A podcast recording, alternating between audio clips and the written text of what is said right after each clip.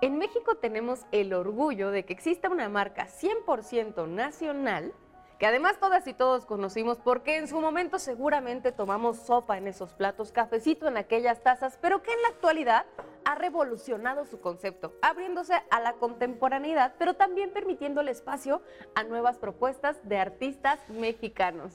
Y para platicarnos un poquito esa historia, nos acompaña Fer, pero espérense que también Saúl nos va a explicar el paso a paso con el cual se producen estas vajillas y por qué no, vamos a ensuciarnos las manos y a ver qué resulta. Eh, cuéntanos la historia, Fer, ¿cómo es que se transforma de una marca súper clásica a lo que estamos viendo ahorita? Pues es una historia increíble, Ánfora sin duda es la historia de las mesas en México. Empezaron en 1920 en Ciudad de México, detrás de Lecumberri, eh, con un gran horno de leña. En los años 40, eh, al final del día, los cinco visionarios que iniciaron operaciones eran alemanes y vino una intervención gubernamental a pues justo todas las empresas que fueran eh, germanas de parte del gobierno y pues bueno, cuando se las regresaron a esos socios, ellos decidieron vender nuevamente la fábrica y fue que en 1946 empieza Ánfora como una empresa 100% mexicana, ahí fue que pues los accionistas eh, pues realmente la, tomaron las operaciones, empezaron con toda la parte de producción.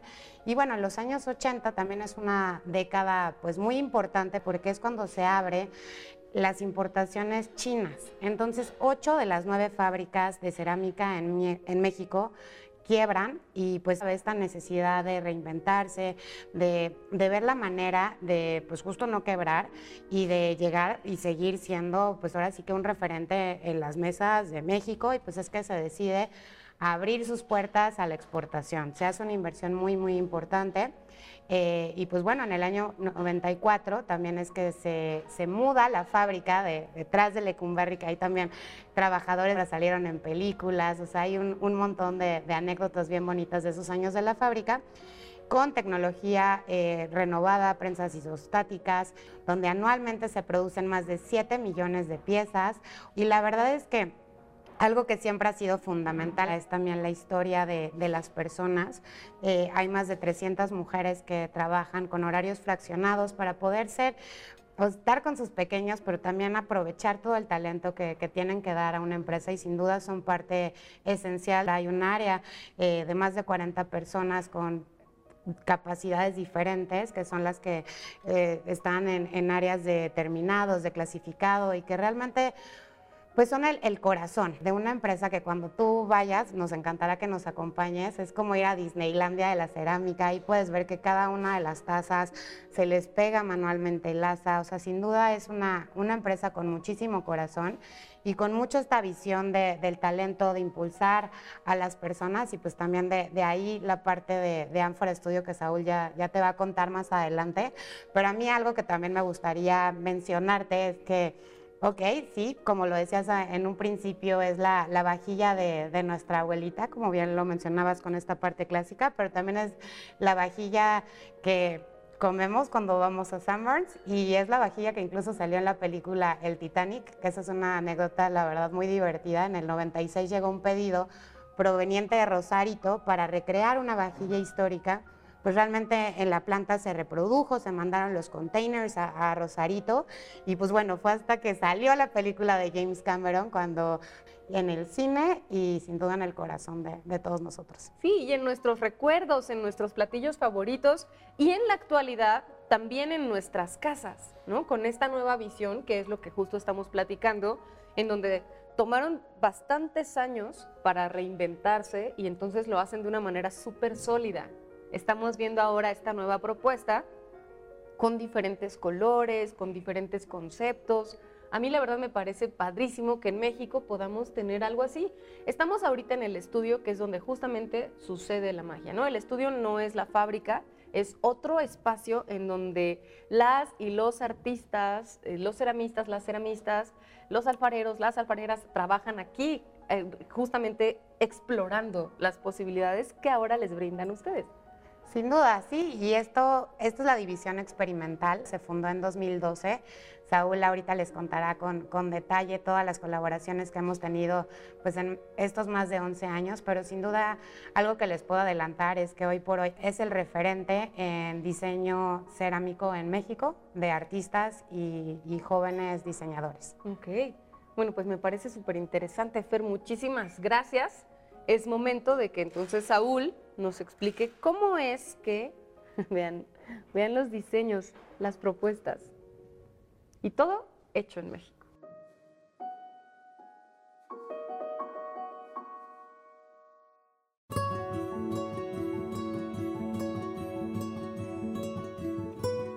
Ahora nos acompaña Saúl. Vamos a hacer un pequeño recorrido por este estudio. Saúl, yo quisiera que habláramos primero acerca de la experimentación, que creo que es la, el- la médula La ¿no? de lo que es. sucede aquí. Entonces, platícanos un poquito acerca de eso. Pues mira, eh, eh, Amphor Studio justamente va de eso, ¿no? De experimentar, de conjugar, de colaborar. Porque la empresa Amphora tiene tanto tiempo haciendo cerámica, tanto tiempo haciendo platos, que la verdad es que no salen. O sea, ya, ya, ya no salen. Entonces, ahora, ¿cuál era el siguiente paso? Pues eh, llevar al límite el material, llevar al límite lo que ponemos en la mesa, de lo que platicamos, lo que sentimos con la cerámica, y entonces ahí es donde entra Amphor Studio. Nosotros todo el tiempo estamos experimentando, estamos buscando eh, sacar de la caja convencional lo que, lo que es tan convencional como pues, es- son las cosas que tenemos en la mesa, y entonces ahí hacemos eh, varias, varias experimentaciones y colaboraciones. Entonces, algo que a mí me gusta muchísimo y que me divierte es agarrar una pieza, por ejemplo, de ánfora de toda la vida, Ajá. una tetera que ya se ve hasta antigua y ponerle un esmalte distinto, ¿no? Darle una nueva vida y pues así jugamos con, con muchas piezas, pero no nos quedamos solo en eso. También es la experimentación de cómo transformar el material y pues eso puede ser con la impresión 3D. ¿Tú has visto impresión 3D en, en- en cerámica alguna vez funcionar? No, jamás. Bueno, pues acá eh, nosotros estamos dentro de Laguna y hay un brazo robótico en, en- en un espacio de acá que nos ayuda a hacer estas este, impresiones. Por ejemplo, esto, ¿no? Ok, sí que es súper, es el mismo material, pero con un El mismo tratamiento material. súper diferente. Eso, eso es lo interesante. El mismo material o también, por ejemplo, el barro. Así, las piezas de barro que son tan naturales ver en, en- México, pues acá las tenemos impresas en 3D. Y esto fue una colaboración, por ejemplo, con el MIT, que hicimos una un sistema de bovedillas para, eh, para un pabellón. Y entonces con esto eh, pudimos eh, experimentar. Ok. Ay, qué interesante. Entonces estamos hablando no solo la experimentación en cuanto a qué se puede hacer con el material, sino también cómo se puede hacer con Así el es. material, ¿no? Esto Así es bien es. interesante. Y algo que también nos importa mucho es que en, en- en México el arte en cerámica es algo importante, es algo que, que lleva mucho tiempo haciéndose. Entonces, también en el estudio damos pie a que artistas jóvenes o consagrados puedan venir, puedan trabajar las- eh, la, la materialidad y poder hacer un chorro de cosas diferentes, ¿no? Y digo, por ejemplo, aquí tenemos piezas de Isaías Zavala, de Bárbara Ayala o de Gustavo Pérez, que es un reconocidísimo ceramista eh, en- en el país. Y que no necesariamente son objetos utilitarios como estamos acostumbradas y acostumbrados a relacionar con ustedes, ¿no? Exacto. O sea, exacto. es otra cosa. Sí, la idea es seguir creando. Sí, está padrísimo, pero además, obviamente, la idea es seguir creando, porque chéquense el espacio en donde surge la creatividad. Vengan. Vamos. Este es el espacio en donde ustedes normalmente experimentan, crean, o sea, desde el diseño, todo se hace aquí. Todo. El diseño, la conceptualización. Acá también nos visitan chefs o clientes que buscan hacer algo nuevo. Entonces aquí los recibimos y podemos hacer eh, distintas cosas. Por ejemplo, ahorita estamos aquí viendo cómo personalizan piezas eh, con, con una marca y eh, esto se vuelve como algo fácil para nosotros de, de replicar. Ujú. Ok. Por otro lado, ¿Esto qué es? Esto es un molde de yeso. Un molde de yeso donde tenemos eh, pues una pieza que está en proceso. Esto es construcción manual. De hecho, si la tocas todavía está medio húmeda. Sí, Está fresca. Es, es construcción manual y entonces aquí eh, esto es para una lámpara escultórica. Entonces requiere como esa pericia y el cuidadito de hacer Mm. todo con mucho detalle. Acá ya está terminado. Ok. Eso es, es lo que está sucediendo ahí, nada más que aquí ya lo pulieron. Entonces, aquí tenemos esa capacidad de hacer piezas utilitarias o escultóricas que requieren muchísimo cuidado y muchísimo detalle. ahí esta Sara está justamente detallando, ¿no? Es, es una lámpara eh, que un escultor diseñó y, y nos, nos pidió, y entonces es trabajar eso eh, tanto con el artista como con nuestras capacidades de producción y entonces todo llevarlo siempre al, al punto donde todos estemos contentos. Y por supuesto con, con, la calidad que les caracteriza desde hace décadas, ¿no? Con que todo ese conocimiento, tenga- todo ese conocimiento lo, lo utilizamos para estas piezas. Y luego mira, esta, bueno, este es nuestro horno, son hornos eléctricos. Y entonces aquí lo que va a pasar es que esta pieza va a entrar a 1280 grados. Se va a quedar en el horno por ahí de 12 horas y ya va a salir lista eh, como, como todos conocemos la cerámica. ¡Wow! 1280 grados. 1200, es un chorro. Es cerámica de alta temperatura y eso es lo que diferencia la, la cerámica del barro. El barro se quema por ahí de los 1100 grados, nosotros estamos arriba de los 1200 y eso más que otra cosa le da resistencia y es lo que buscamos con estas piezas. Es muy bello. Vengan, ahora vamos a ver el resultado de toda esta creatividad y la colaboración. Saúl, y cuéntame una cosa, ¿cómo eligen a las y los artistas que colaboran con ustedes en estas nuevas propuestas? Pues justamente es por la propuesta del artista, ¿no? Ujú. Del lado del artista, porque siempre nos fijamos en lo que está pasando en, en- en el país. De repente hay tendencias, hay, por ejemplo, justo con las redes sociales, a veces hay tantas eh, diferentes maneras de ver las cosas que queremos, eh, pues justo decirles, oigan, y con un plato que se te ocurre hacer, ¿no? Y es el caso de esto. Eh, tenemos artistas desde que salen de redes sociales, chefs, artistas consagrados, que plasman en la misma vajilla su visión y siempre quedan súper diferentes. Entonces, la idea es justamente pues buscar qué es mexicano, pero qué es colorido, pero qué voy a tener en, en- mi casa súper contemporánea. Entonces, tener ese abanico de propuestas para que pues los artistas puedan experimentar y puedan en serio eh, dar- dejarnos ver qué, qué- buscan, ¿no? Este, y bueno, algunos artistas que han colaborado con nosotros, por ejemplo, este se presentó en Zona Maco en 2020, es Ricardo Luébanos, y por ejemplo, él ahorita tiene un chorro de exposiciones, está súper de moda, ya anda en Nueva York y toda la cosa, y eso es lo bonito de Amphora Studio, que muchas veces empezamos con artistas que están emergiendo y luego los vemos unos años después triunf- triunfando por todas partes y, y es algo que nos llena mucho. Es la esencia del proyecto. Y también como compartir esta visión de, de innovación, Así es. ¿no? Saber que, que ponen el ojo en, en un lugar y que después eso crece. Pues es que es el talento, Es el, el talento, talento. que hay en el país, el talento que, que podemos encontrar eh, confiando en la gente, ¿no? Habrá que ver entonces hasta dónde llega esta colaboración y, y esta, yo creo que también esta buena voluntad de continuar haciendo cerámica, pero también haciendo arte Así es. y también haciéndolo muy mexicano, ¿no? Desde- Apostando por el diseño mexicano. Exacto. Muy bien. Muchísimas gracias, Saúl.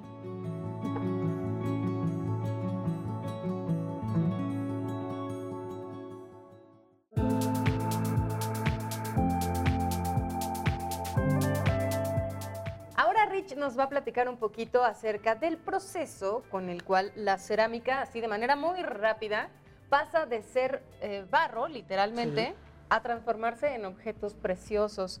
¿Cómo estás, Rich? Hola, muy bien, ¿cómo estás? Muy bien, muy impresionada porque la verdad todo lo que hacen aquí es muy bonito. Ah, muchas gracias. Pues mira, te voy a enseñar cómo hacer a partir del barro líquido, se pasa al molde de yeso cerámico para que de ahí podamos este, sacar una pieza si quieres. Ok. Pues abierta la, el barro ¿Cuánto? Bueno, ahorita hasta el tope, sí, no te preocupes. ¿Así hasta el tope? Sí, sí, sí. Oh. Es- está muy espeso este barro, ¿verdad? Sí, es para que pueda como tener mayor espesor más rápido. Ok. Un poquito más si gustas. ¿Un poquito más? Sí, sí, sí. Siento que lo voy a tirar, no te Rich. preocupes. Ahí está. Ahí. Sí, súper. Ok. ¿Y qué, por, qué es, em, por qué este molde es de un yeso cerámico? O sea, ¿qué, ¿qué diferencia hay entre el yeso cerámico y el yeso normal? Ah, bueno, las propiedades que tiene este yeso son para que pueda como quitarle la humedad a la pasta y podamos tener estas piezas y el grosor, el grosor que queramos nosotros. Ajá. Si gustas, esta es la, la- la pieza que sale después del molde. Nosotros la pulimos. Si gustas, Ajá. pasarle la, la esponjita. O sea, para de esto ¿Esto qué pasa? ¿Se mete así al horno? No, lo que ¿No? pasa aquí es que se seca, de Ajá. aquí vertimos la pasta que sobra al contenedor, Ujú. regresamos lo que sobra para poder reutilizarlo y tú sacas la pieza un poquito más seca. O sea, pero ya sale así. Sí, nosotros la pulimos y ya de ahí la metemos a la primera quema que se le llama sancocho, Ok. son 850 grados y ya de ahí este, nosotros podemos esmaltarla en diferentes esmaltes que tenemos aquí. Nosotros usamos esmaltes reactivos o también podemos hacer la forma clásica de agua. ¿Qué, son los esmaltes reactivos? Ah, bueno, nuestros esmaltes reactivos están a base de óxidos, que es lo que pasa que depende de la altura o la quema que participen en el horno, pueden reaccionar o pueden tener como variaciones en el esmalte. Ah, por eso tienen estas Ajá, tonalidades. Exactamente, este igual puede ser, Ok. o sea, podemos juntar nuestros esmaltes y pueden tener tonalidades diferentes. Mira qué bonito. Qué diferente. De la forma clásica a los esmaltes Exactamente. Que nos acabas de explicar y el barro en su forma, en su forma natural, digamos, nada más está seco. Esto es muy interesante. Muchas gracias, Rich. ¿Qué es De lo que más te gusta de trabajar con el barro? Ah, pues justo hacer este, creaciones y poder verlas al final de las quemas. O sea, como ver el resultado de Sí. todo tu esfuerzo. Sí, exactamente. Muy bien, muchísimas De gracias. nada.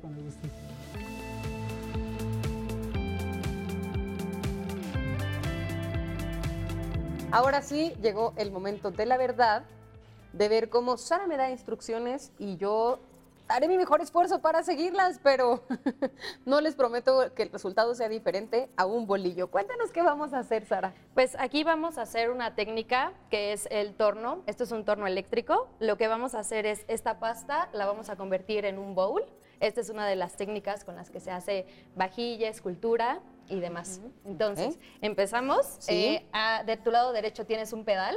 Este va a regular eh, la rapidez con la que va a dar vueltas el torno. Entonces, si quieres encenderlo, entonces, bueno, ahí tenemos un primer este, acercamiento con, la pieza. Y algo importante aquí es que eh, al final el barro es eh, tierra, entonces necesitamos agua para poder moldearlo.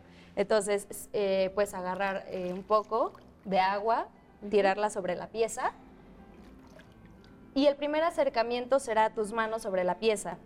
Esto para que vayas sintiendo un poco la forma, dándole vueltas al, al torno sintiendo la pieza eh, con todas tus manos, sin miedo, Ujú. este, puedes pasarla y sentir que eh, la pasta pasa por, por tus dos manos, ¿no? Entonces, entre más rápido vaya el torno, es probable que este, generes una forma distinta a más lento, ¿no? Entonces, lo que vamos a hacer es tomarlo con las dos manos, como si lo estuvieras abrazando, igual con los este, pulgares, y eh, coloca los pulgares en la parte eh, del medio. Ahí se va a hacer eh, un, un eje, ¿no? Entonces, puedes ir presionando los dedos hacia la parte de abajo, no importa, este, justo la- las uñas. si se te dificulta mucho, puedes agarrar la esponja y con la esponja puedes hacer ese mismo este, agujero, ¿no? Ándale. Y ahí mismo puedes ir este, metiendo la, la esponja, no mucho porque si es demasiado vas a perforar este, toda la pasta. Si de pronto ves que tiene un color distinto, color este, más oscuro, es porque esta pasta tiene pigmento negro y eso le va a dar un, un estilo de marmoleado. Entonces, ya que perforaste la pieza, Ujú. retiramos agua de, de, de en medio, todo el agua que puedas. Y vamos a hacer aquí una forma de manos. A las, pegado a tu cuerpo, con la parte interna de, de- de la palma y con la esponja, vamos a meter la esponja al, al agujerito y la vamos a presionar hacia tu palma, como si la pellizcaras, con bastante fuerza. Y va subiendo poco a poco y lentamente. Perfecto.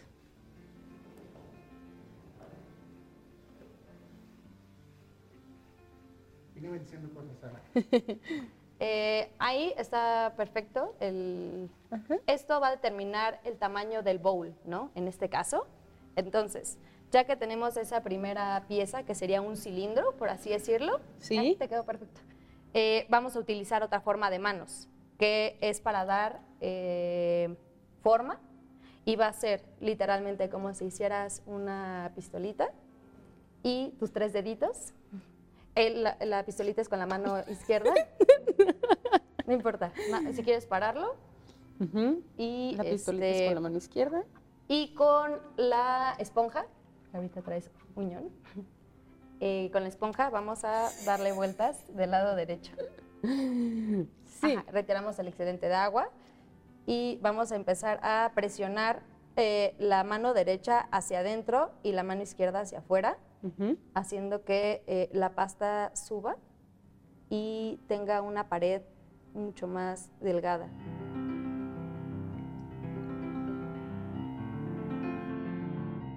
Se siente... em, es muy fresco. La temperatura del barro es deliciosa, es muy, muy fresco. Se siente mucha responsabilidad, la verdad, porque al mismo tiempo siento que es muy frágil.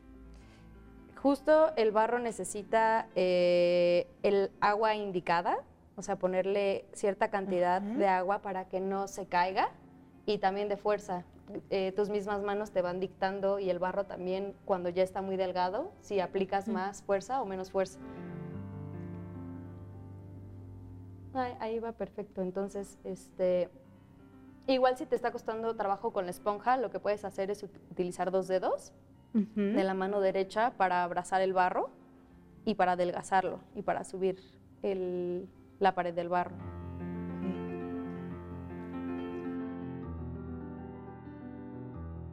Ah, quedó perfecto. Ahora lo que, lo que puedes hacer es eh, quitarle la textura de la parte de adentro con la misma esponja, eh, presionando hacia abajo y yendo hacia la parte interna.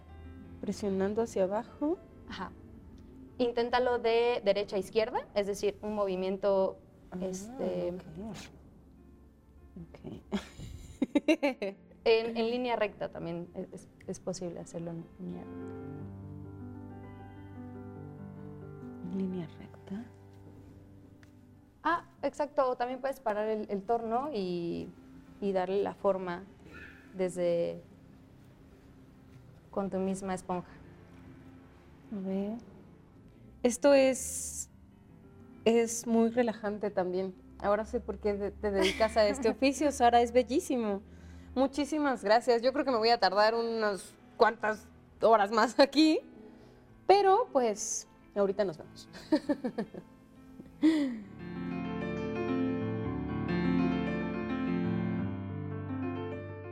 Hoy conocimos cómo la cerámica brinda un universo de posibilidades, desde las tazas y los platos clásicos que conocemos hasta nuevas propuestas mucho más creativas e incluso objetos de arte. Cuéntame qué te pareció este capítulo en nuestras redes sociales y recuerda que ya puedes escuchar de todo en Radio IPN en el 95.7 de FM. Yo soy Alexia, nos vemos la próxima.